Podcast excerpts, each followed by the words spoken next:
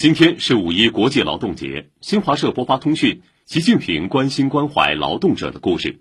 文章说，从黄土地上的村支书到泱泱大国的领导人，习近平总书记始终保持劳动者本色，始终保持对劳动人民的深厚感情。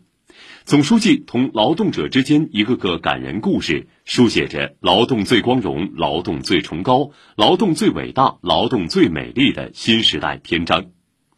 人民日报今天发表社论：团结奋斗，在新征程上创造新的历史伟业，写在五一国际劳动节。